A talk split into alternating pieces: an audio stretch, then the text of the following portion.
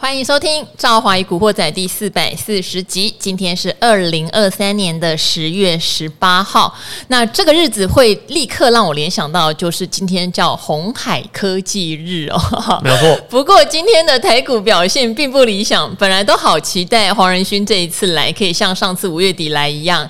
引发不管什么旋风也好，哈 AI 旋风也好，或者车用的旋风也好，因为今天一早黄仁勋就出席了红海的科技日哦，比记者们哈去赌都还要更早就到现场了，而且呢，他就还亲笔写了给这个红海电动车的祝福，字迹非常的漂亮，好赞哦。好，可是今天的股市却是跌了两百点哦。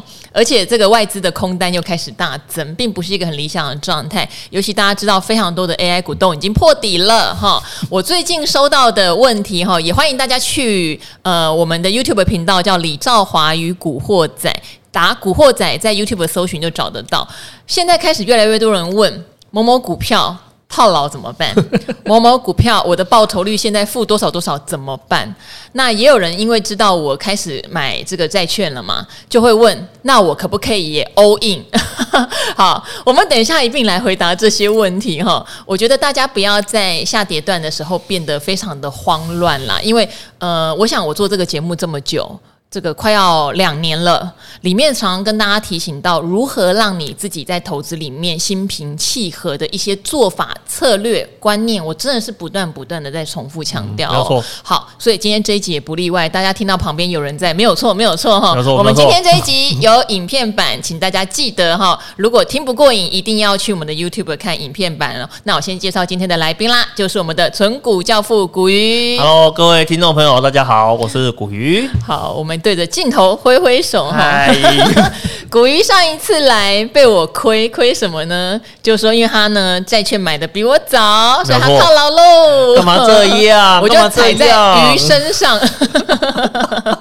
好，布局了第一笔哈。那今天的债券也是一个跌的状态。其实我喜欢在债券 ETF 比较明显有跌幅的时候进去，因为前一段时间债券 ETF 很容易有溢价的状况。哦，对。好，所谓的溢价就是它在挂牌的这个市价上面比它的净值要贵一点点。好，虽然发行商都有义务哦，有义务要来把这个净值和市价要拉靠拢，不能让它折溢价太多。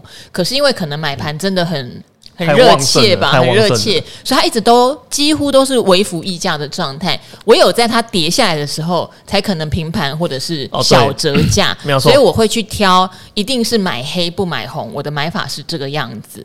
对，好，那我想请古鱼再来聊一下哈，因为前一阵子债券跌下来，是因为觉得高利率还要维持明年，搞不好一整年，哦、对对对，就是可能呃，我们如果看 FedWatch 啦，最快最快可能明年六月。看得出来是有降息的迹象，哦，对。但是因为最近的这个以巴冲突，其实让国际环境有蛮多的不确定性。联准会的态度也是开始摇来摇去，很 摇摆哦。一开始又说可能到年底前，你看 FedWatch 是不会升息，但是因为这个礼拜大家要留意，有很多的联准会官员会出来说话。那明天会有一个所谓的和皮书要公布哈，他们出来说话的人好像又有点鹰派，因为原有的价格一直居高不下，对。所以债券又开始跌，哈哈，那现在更讨厌了，现在有点股债同跌的状况跑出来了哈。那现在还有就是美国对中国的晶片禁令看来会加大。昨天网络上一直在流传了一份资料，就是 NVIDIA 出货到中国大陆有很多的晶片，即使是降降规版，好像都不能卖，导致昨天晚上 NVIDIA 也是大跌的。没有错。好，所以这个黄仁勋来，古鱼说只注意他在哪里吃饭。对，没有错。我觉得这一点非常的重要啊，嗯、因为你看啊。黄老板呢，他吃饭的地点啊，大家同乐啊，对不对？哈，有可能黄老板今天心情一好啊，今天所有的东西我买单，对不对？赵华，你看，我们如果今天能够先知道。黄老板在哪里吃饭的话，哎，今天的晚餐就有着落啦。你很贪小便宜耶，而且其实他上一次来，我们已经把他走过的足迹都已经找过了，他不会去吃很贵的哈。那不管是牛肉面，或是像昨天晚上的川味小馆，他都不是那种很昂贵的，对，所以他还请得起了。好，尤其他已经卖了一些 NVIDIA 的股票了嘛。啊，对，没有错。好，那自从呢，上次我说到我开始布局债券型的 ETF，然后可能会。会一路布局到年底，就有排山倒海的疑问而来哈，很多人就开始猜，赵华你买哪一档？嗯、是所谓的，例如说二十年的美国公债，还是 A 级的优质公司债，嗯，还是电信债，还是金融债？每个人都开始把自己的代码 po 上来，问我是不是买这一档哈？好，呃，还有一个疑问，我觉得也很棒，他说说什么美国公债值利率有四点八？没有啊，我买啦。以最新一次配息来说，可能连四趴都没有，嗯、不要再骗我了，不可能有这么高的值利率，嗯、没有错。那也有人问喽，美元一直强势啊，我这一档是台币计价呢，我等于用弱势的台币去买用美元计价的美债，这样会不会有汇兑损失的问题？我的债息或是将来的资本利得会被汇兑损失给吃掉？好，今天这些问题我们全部。吐给古鱼好不好？干、啊、嘛这样？为什么今天的问题这么的多啊？吓死人啦、啊！好，到底现在哈，大家如果觉得债券市场是一个相对比较稳定或者是比较甜的状态的话，公债跟公司债要怎么挑？对这个问题嘛，嗯，你问的非常的好，嗯啊，对一个呢。不会去买美国公债的投资人来讲的话呢，我一定毫不犹豫的告诉你，是买 A 级的公司债就对了吼。你不买美国长天期公债，对，没有错。好，我们这边讲讲的都是 ETF 哦。啊，对对对对，嗯、为什么？呃，我这边哈，我帮各位做一个解释哈。好，那个兆华，你知道吗？我在投资的过程里面哦，嗯、有一件事情我是一定会先做的。什么事？就是呢，我要先去了解。嗯啊，同类型的商品里面呢、哦，经过相同的时间，谁呢有可能会拿到最稳最好的一个绩效，对吧？那你看了我们在债券市场里面的话，它是不是有很多种债券？比如说你讲了公司债，哦，你有讲的是公债，哦，还有新兴市场债啊，非投资等级债，哦，这是四大类嘛？对。那四大类里面的话呢，在各自呢根据不同的产业别，哦，再去做细项的切割。那我以前啊。哦，在呃，我之前要投资债券之前啊，我有先把这四大类的债券，在发生了诶升降息循环的过程，然后经过一段时间之后，到底呢谁啊整个的呃债息率跟报酬率是比较稳定的？然后呢，经过一段时间之后，好，就升降息循环结束了，那谁能够累积出最多的一个报酬表现？那个时候，我得到了一个结论是什么？什么？公司债哦。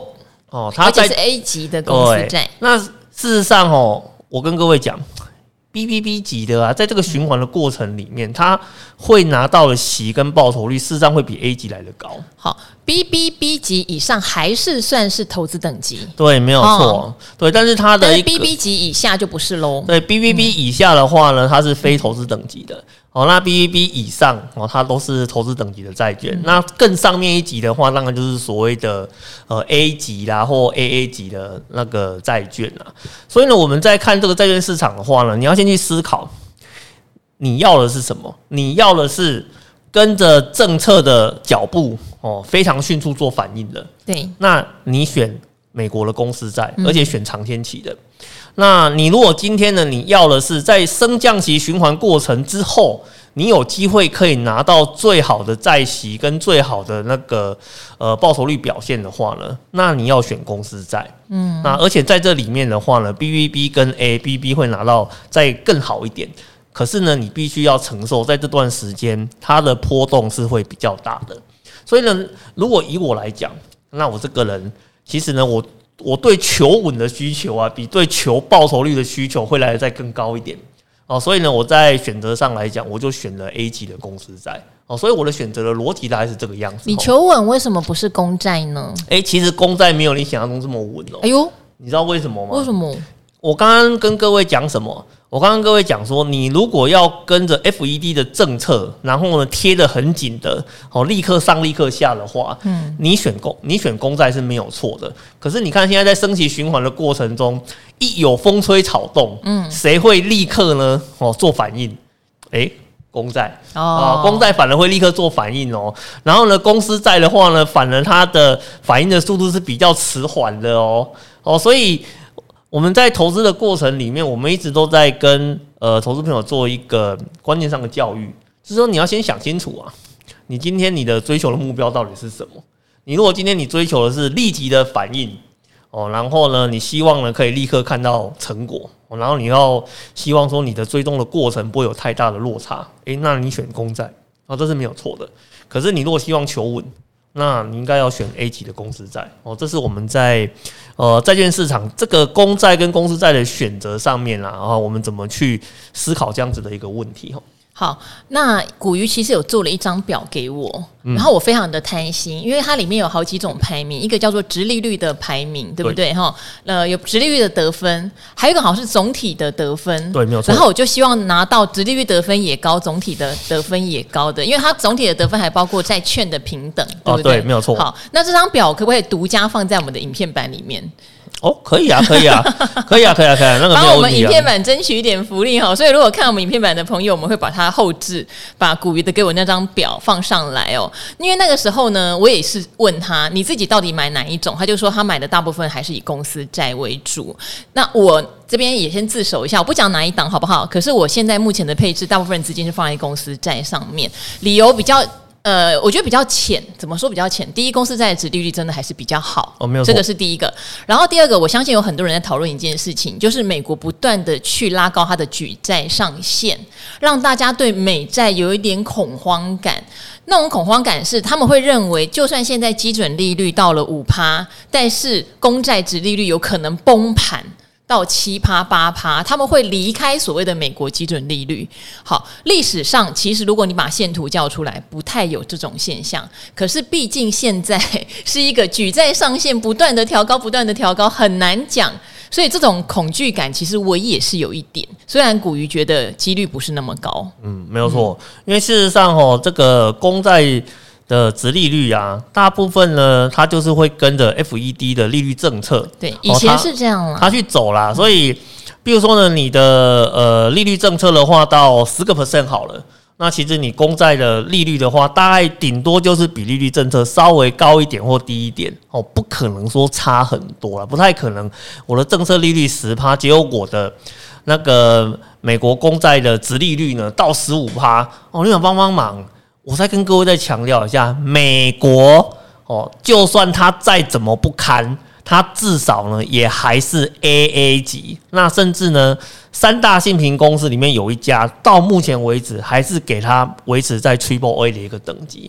所以你说这种 AAA 级以国家为单位发行的债券，它怎么可能会跟 FED 的基准利率有那么大幅度的一个偏差呢？难道你觉得？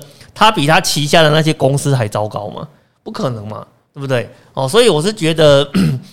我们的那个美债利率的上限啊，应该顶多就是碰到 FED 政策利率的上限，当成它的天花板，大概就是这个样子而已。嗯，好，历史的经验是这样子哈。那当然，我们也明明白很多新的恐惧会产生啦，因为以前的可能债台没有那么高筑，而且以前其实全世界很多人是他的债主，但是这两三年确实，例如说像中国或日本哈或俄罗斯，其实都有点在抛售美债，引发大家一些比较大的恐慌，会觉得说有一天。这样卖呀卖呀卖哦，会卖到它跟美国的基准利率做脱钩。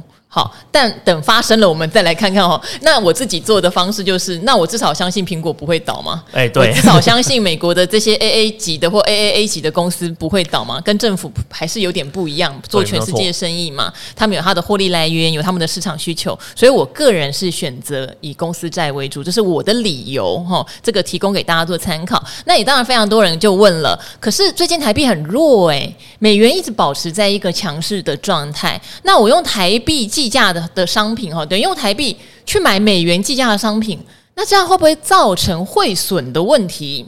吃掉我的报酬率？你今天买海外商品，一定都会有汇损的问题啊，嗯，对不对？比如说你买的时候是汇损，不一定你买回来的时候变成那个汇兑的收益啊，这个是很难讲的。所以其实这个部分主要的话还是看你在买进卖出的那个时间点里面哦，当时汇率的一个状况。啊，我跟你讲啊，你都买那个债券 ETF 用台币计价了，还一天到晚在担心那个汇率的一个问题，你那个吼担心的项目实在是太多了，你这样子 AM 吼睡不着觉啦。哦，你都今天我们在做投资商品呢啊，啊，请你要务必去了解到一件事情，你今天担心的这个东西，它不是一个单行道的问题。它是一个双向道的问题啊，不可能说我今天买的时候都是产生汇损，我回来的时候呢也会是汇损，没有这种东西嘛，对不对？比如说你现在看是汇损，诶，也许另外的一票人他刚好是要卖出的，他看这个事情，他就变成说，诶，这变成我汇兑了一个收益了哦，所以我觉得这个呃汇率的一个问题的话呢，哈，就看你从呃哪个角度去。看这样子的一个问题啦，好，那其实你担心也没有用啊。那我问你嘛，你担心汇兑的问题，跟你今天要不要去买这个商品有没有什么关联性吗？你会因为今天汇兑的关系，所以呢，你这个商品本身就不买了吗？我就问你，你买的时候，你是不是看台币的价格在买而已？好，这也是我想要强调的哈，因为基本上目前挂。在台股市场交易的债券型 ETF 就是新台币计价嘛，所以我自己会去看它新台币计价的价格波动，买了这个价格，那之后涨那就是涨，之后跌那就是跌，我没有再把它换成美元或者从美元换回来的需求。对，对，它就是台币计价，所以它就是一套的计价标准。对，所以我不会去非常 care。当然，这中间可能会有一些买卖中间的汇兑损失，但是那个在投信呈现净值的时候，它就已经呈现了，都已经算，其实都已经。已经呈现了，对对对，所以我不太担心，除非除非我今天买的是，例如说它是美元计价，可是现在我赎回之后，我要把它从美元换成台币，对，那我可能就会有汇兑上，我要考量，我现在要换吗？哦，还是我晚一点，等汇率好一点再换，才会有这样的问题。对，那你今天买的就是台币计价的一个商品，然后你去关心它背后连接的美元到底怎么波动的，我觉得这个真的是从想太多了哦，投资啊。如果一天到晚烦恼 A、烦恼 B、烦恼 C、烦恼 D 的话呢，晚上睡不着，你就会干一些蠢事啦，好不好？好，那最后哈，还有就是有人问到说，哪来的四点八、四点七啊？我们看到美国十年期公债殖利率不是每天都有新闻说，昨天晚上一下子冲到四点八喽什么的哈？好，没有啊，我买他的商品从来就没有领过四点七、四点八哈，有接近四就不错了。好，到底殖利率怎么算出来的？你自己买那么多，你的感受是呢？哦，这个是很正常的啊。嗯，来，那个，我想我们跟呃听众朋友做一个解释哈，请你永远记住一件事情，嗯，你不是直接持有债券，对，啊，你是用间接的方式去持有债券的，是的。所以呢，你在这个过程里面的话，哈，你会有很多的问题需要处理，哦，比如说。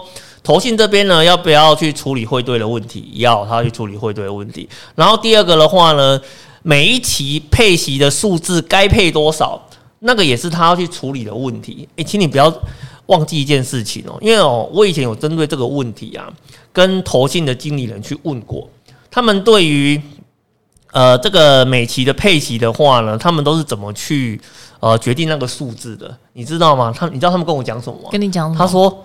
看心情不是，他说 配息的这个数字啊，哦，每当要配息的时候啊，他们的头发都白了一大圈呢、啊。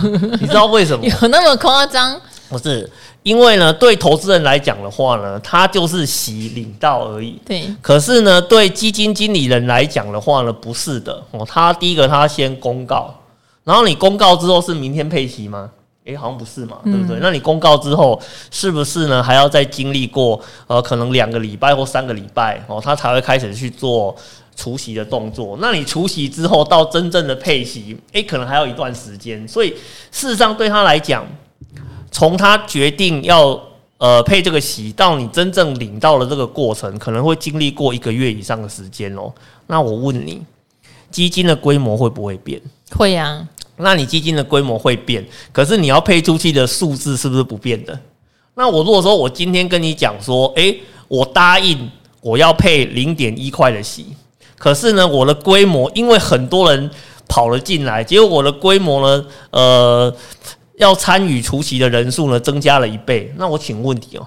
我可不可以跟他们讲说啊，不好意思啊，太多人进来了，我配零点五给你，可不可以？好，不过很多的高息 ETF，所以后来就会有所谓的平准金嘛，对对对。那很多的债券 ETF 其实没有，是后来发的，有发现这问题，所以有加入了平准金机制。对，只有呃今年发行的债券 ETF，它才有平准金的机制。之前其实没有。对，那事实上我们现在这些非常热门的这些债券 ETF 的话，通通都没有平准金，所以通通都会遇到这种。他决定配齐数字之后，结果后面来了一坨人，来了一坨人，哦，结果导致呢，诶、欸，他在那个配齐数字上面，其实他只有两个选择，第一个，他的数字不能变，可是呢，他一开始在抓配齐数字的时候就要抓低一点。哦，那另外一种的话呢，就是诶、欸，人涌进来之后，我做第二次的配齐数字公告，我把数字降下来。那你知道经理人他会选哪一个？他一定选一嘛，对不对？哪有人会选二？选二会被骂死，好不好？大家一定都选一。所以呢，你今天呢、啊，如果你不是直接持有债券的话，那你今天领到了息，跟你看到的这个值利率不一样。这个是很正常的哦，因为呢，它的配息的机制跟你想的有点不太一样，所以在我的经验里面是这个样子哈。如果这一档产品啊，它设计出来的最差值利率假设是四点八好了，那实际上这档产品它能够配出来的话，大概会在四点一到四趴，哦，大概会少个零点，大概零点五、零点六是比少呃比最差值利率的数字少了零点五、零点六，这个是很常见的哦，所以。像刚刚这位听众朋友问的哦，他说：“诶、欸，看到四点八，可是实际上领到大概只有四点零、四点一，哦，这个是一个非常正常的一个过程哦。那个基金经理人并没有骗你，只是他中间有一些呃数字上的问题，他需要做，他需要抓一点 buffer 啦，哦，不能够直接全部给你哦。所以，但是你也不要担心。”他没有配给你的东西，只是滚到他的镜子里面去，下次再给你，大概就这样子而已。嗯，好，所以这边的话，就是在债券的部分，我们有给了一些想法和我们自己的观点哈。但我这边还是要强调，就像会有听众朋友或观众朋友问说，哦，那我现在觉得这样的直利率很好，我就 all in 哈。其实要不要 all in 这件事情，基本上。我本人是比较不鼓励，可是那是个人的选择哦。就像真的，他可能觉得，如果今天有一个四趴好了，他觉得超级棒，就算以后会跌到五趴，他也没有关系。真的是抱持这个心情的话，那当然就是个人的决定。那我就一直常常提醒大家，我是会在一个时间内分批把它打完。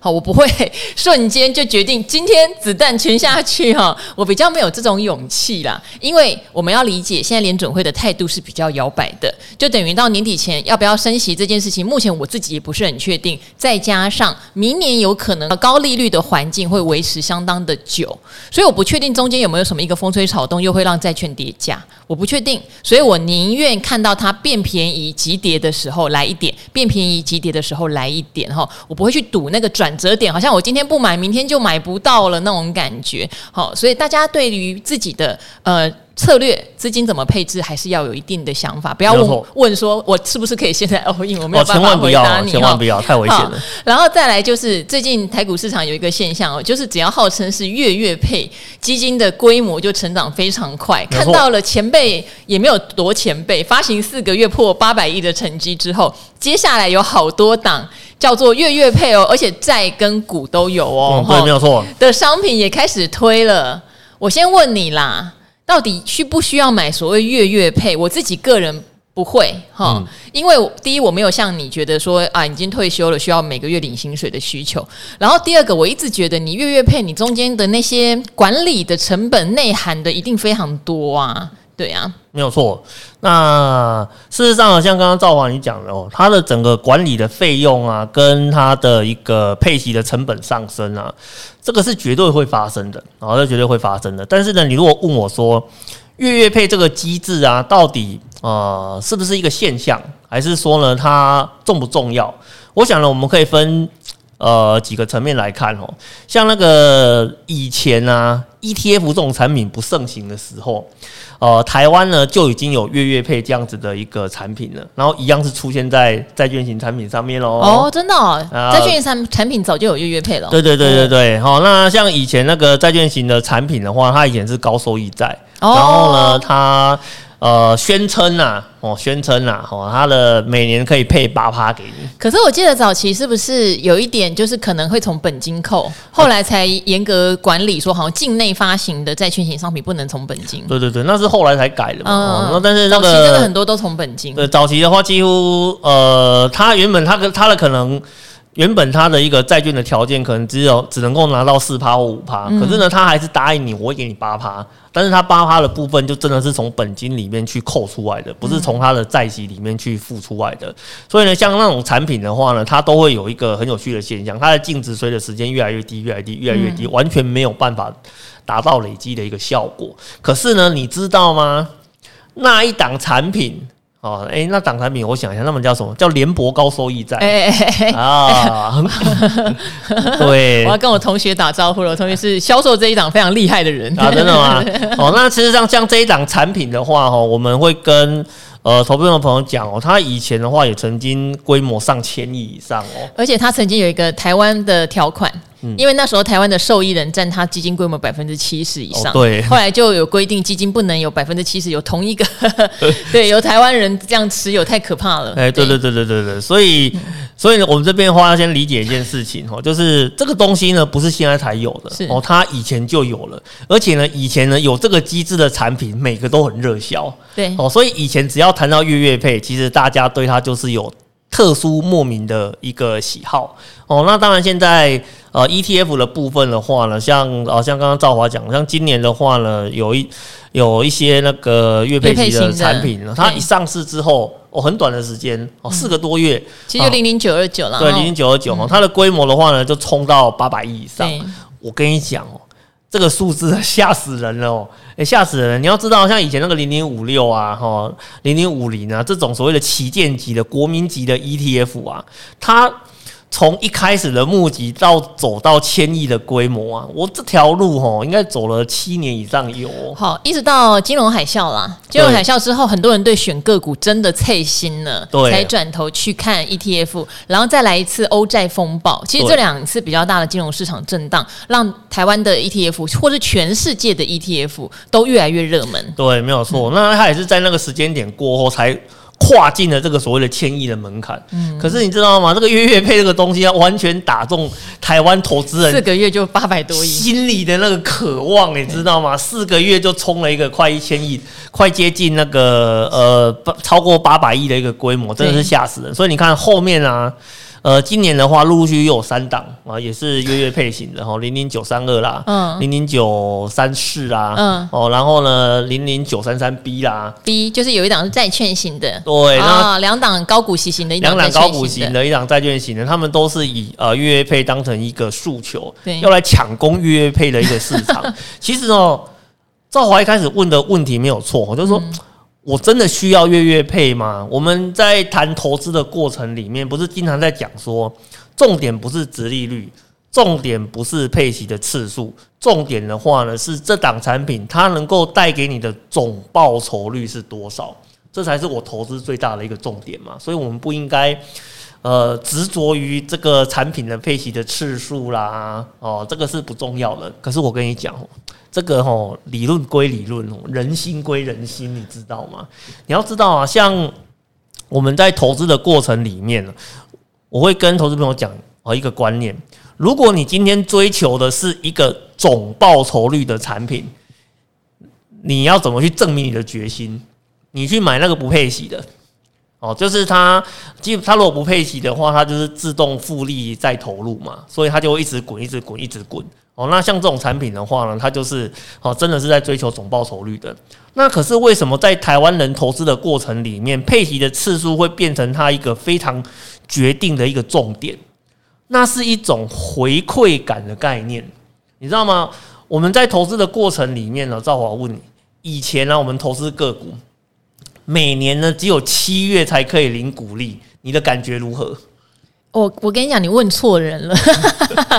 我是一个就是没有那么 care。诶、我我很承认哈，古鱼认为大部分人你应该去看的是总报酬，但我可能会有个小小的但书，有时候你要看你的。目的跟这件事情能不能让你心平气和的继续投资？对对，那我是追求总报酬没错，所以我向来不喜欢配息型的东西。好，这个是其一。但为什么呃，我后来决定现在来买债券型 ETF？我有讲理由，因为我觉得股票市场最近的动荡是太大的，我有点避险的心情挪过来。我想找一个我掌握度比较高的哈，这是我挪过来的原因。但我不见得是因为我想要领他的息这样子。嗯、然后第二个是，如果说你你的理由是它是高值利率，其实我看的不是它高值利率，而是它高值利率带来的保护。哦，对对，这件事情对我来说很重要哦。我有很多的股票，像之前人家问我什么为什么群光不卖好了，不是因为群光涨很多所以我不卖哦，是因为我持有的成本蛮漂亮的，对应起它明年预估的值利率，我会觉得它有保护。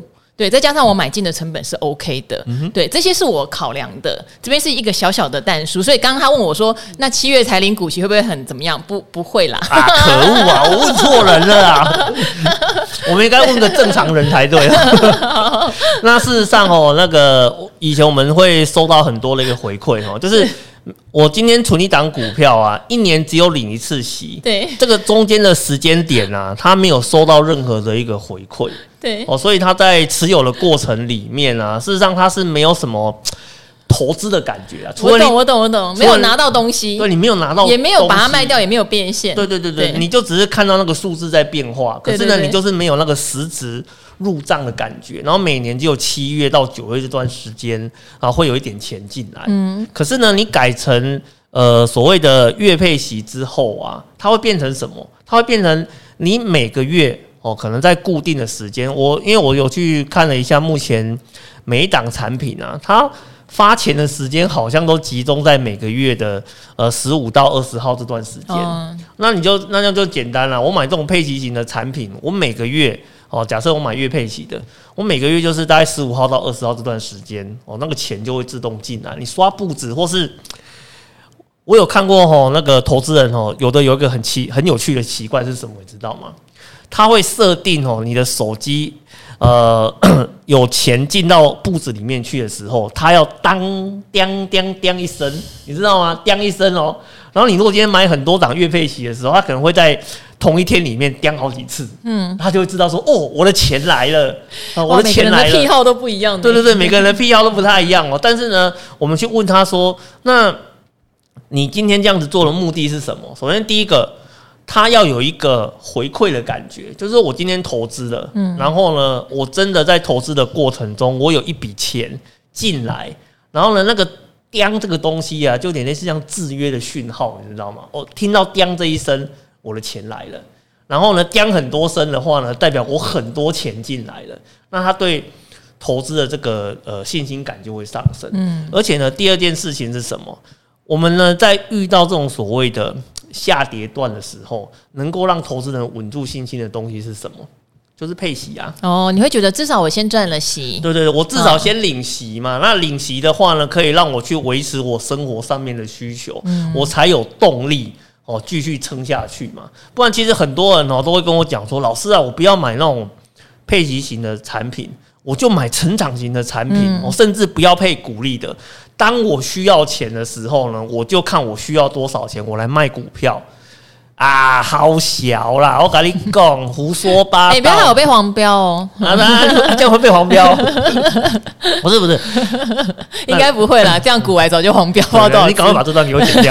不是，其实我我跟你讲哦，很多人会以为啊，他可以做到呢。当我需要钱的时候，我要多少我就卖掉我手上多少的股票。嗯。但是你要想到一件事情哦，只要你看到你的账户，只要你看到你心爱的那个股票。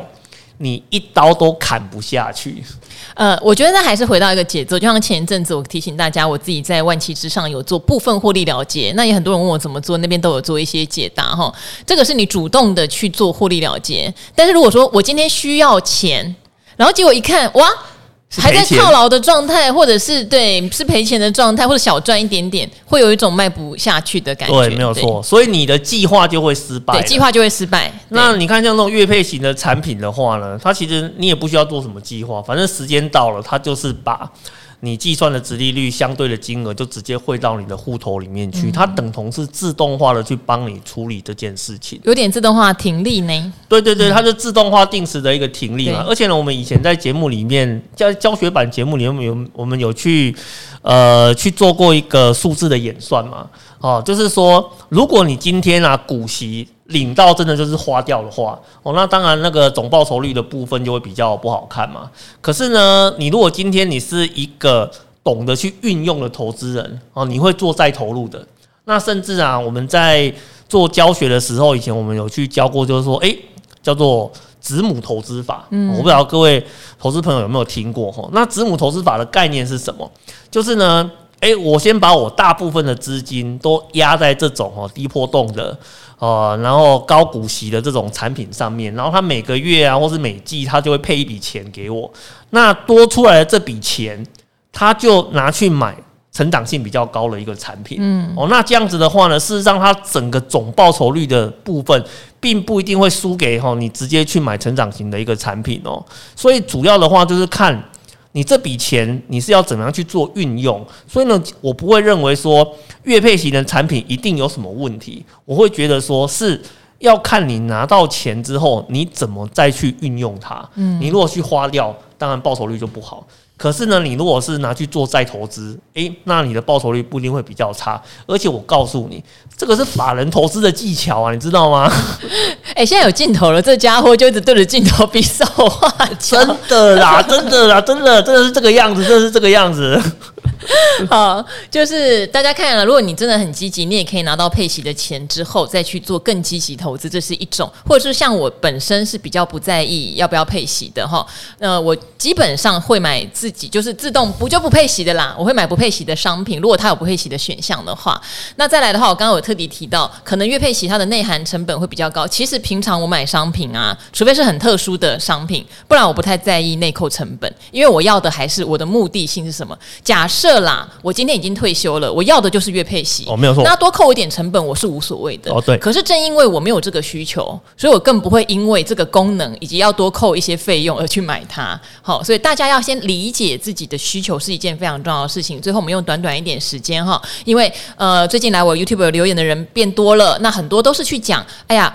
呃，他可能自己的观念已经改变了。他说，例如他听我从去年开始就推倡说，如果你真的不会买个股，你就定期定额或定期不定额哈。ETF 毕竟还是比个股容易掌握，种种种种，所以他账上都是正报酬。可是他朋友听了人家讲名牌，就套得非常的惨。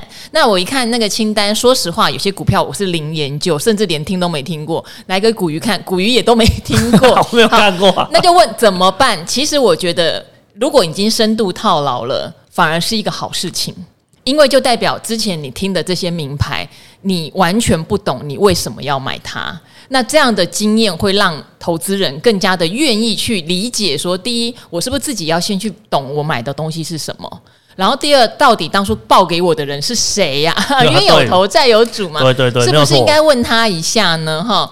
然后第三，下一次做选择，你就会找那一种其实你比较容易搜集得到资料，而且也问得到人的东西。哈，我觉得真的是这样，因为像我有给古鱼看，它里面有些股票，像典范跟铃声。它是属于比较小型，我记得是封测股，还有一档叫什么山泰士，嗯、我们两个完全哦新贵股，听都没听都没有听过，而且重点是这些公司的上半年财报。几乎全部都是亏损的，那本来就不是我们会会列入研究的范围哈。古鱼常常讲嘛，ROE 要大于八啊，至少要获利啊，甚至很多 ETF 选股这些都是最基本的条件，所以他们也不会被 ETF 选进去哦，没有错，所以他们也不会有所谓大量的法人买盘。好，这些都是要去考量的。所以呃，这边的话要跟提问的朋友要很抱歉，不是说故意不理你或是不回答你的问题，是因为你只有列出。他被套牢了，他听名牌怎么办？好，那我觉得，那现在开始去思考自己要做的投资的方法是什么，可以稳当的像您一样已经开始赚到钱。嗯，对，因为事实上我们在投资的过程里面，我们非常忌讳哈，就是呢，你去投资了一档，第一个你不了解，然后呢，第二个的话呢，也找不到呃资料的公司。像你看了，我们像我在做投资的过程里面啊，有两个东西哈。一定会看，嗯，百分之百我一定会看的。一个的话呢，就是你刚刚讲的哦，它的 ROE 的表现，股东权益报酬率，就是它有没有基本的获利能力。对。然后第二个的话呢，我就是看它现金股利，它的发放的状况，它有没有连续性。哦，因为啊，我们常常在讲说啊，我在过去研究公司的过程里面啊，你不要把公司当成是一个呃呃法人哦。你把它想成他是一个人就好了，你知道吗？如果是一个人，什么情况你会让他感到极度的痛苦？嗯，就是掏钱给别人的时候，哎、我要分钱给别人的时候，嗯，那个痛苦的程度啊，哎呀，那个不得了啊！比女朋友被抢还难过哦，当然啦、啊，我的钱被 女朋友可以再交啊，钱被抢走还得了啊？再 赚就好，不要鼓气啊！没有了，这这这是一个形容啊，是就是说，其实对公司来讲的话，哈，呃，你今天呢要拿钱去买原物料、买设备、买什么，这些都不是问题，嗯，可是呢，你要叫他拿钱给股东。哎，这件事情哦就很痛苦喽。你知道为什么吗？因为你买设备、买原物料，它可以用付支票的方式哦，它可以用赊账的方式哦，然后呢去做一个周转。来，我问你，现金股利可以开支票吗？嗯，现金股利可以用周转的方式说，哎，我今天先不给你，先不给你，然后呢，我一百八十天之后的话呢，我再汇到你的户头去，你看可不可以？绝对不可以。啊，绝对不可以！而且发现金鼓励给股东的话，它有一个非常重要的前提：公司的账户一定要有钱，嗯，不然你的现金股利发不出去，嗯。所以呢，我们去检验一间公司，它到底有没有真的赚到钱？哦，就是先看 ROE 跟先看它的现金股利的一个政策的状况。哦，等这个这两个东西有了，我们再来做后续的研究。那像刚刚赵华那个。给我看的那几间公司啊，就就亏损连连吧，对不对？而且还有几间的话，它是呃新贵的公司，新贵的公司就更惨了。我们不是说新贵的公司一定有问题，但是呢，我必须要跟你讲的是说，新贵的公司你要去拿到它的财务的资料，相对是比较困难的，而且呢，常常都是不完整，除非呢，它是那种呃大公司旗下的。呃，金鸡母哦，那像这种的话呢，它的财报资料也非常的完整，因为它就是准备要转上市柜的嘛，所以它的资料都很完整。可是有一些公司啊，是骗钱的，你知道吗？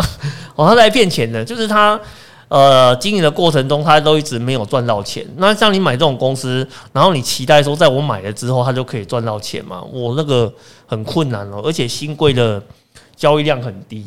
其实赵华跟你讲，他问你新贵的还算好的。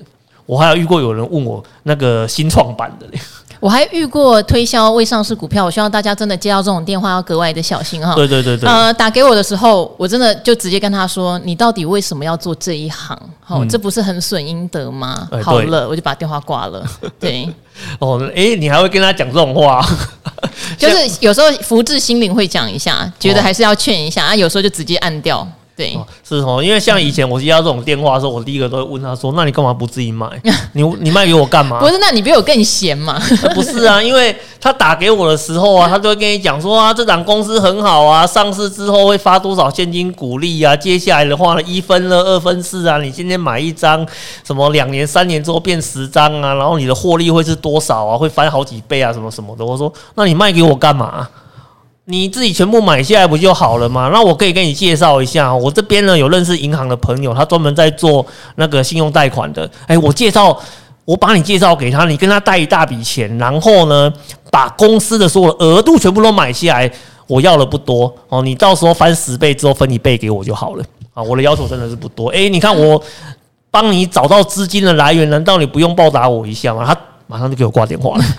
好，古鱼真的比我有空。哈哈哈，好，毕竟他已经是退休人士了。欸、好，所以今天我们哈比较没有讲盘面了。当然，古鱼来他也不盯盘的，所以比较不会有盘面上的分享。可是我们有讲了很多观念上的分享，我想还是很受用。嗯、尤其是等一下哈，大家如果有看这个影片的话，是有一个古鱼的隐藏版表格，我会提供给大家哈。好，那我们也把为什么要这样配置，呃，债券型 ETF 或是要不要买月月配的理由，都跟大家做了很好的解说喽。哈、哦，希望每个人都找到适合自己的投资方式。那我们今天这一集就先到这边了，Okay 跟各位古惑仔的朋友们说拜拜喽，拜拜。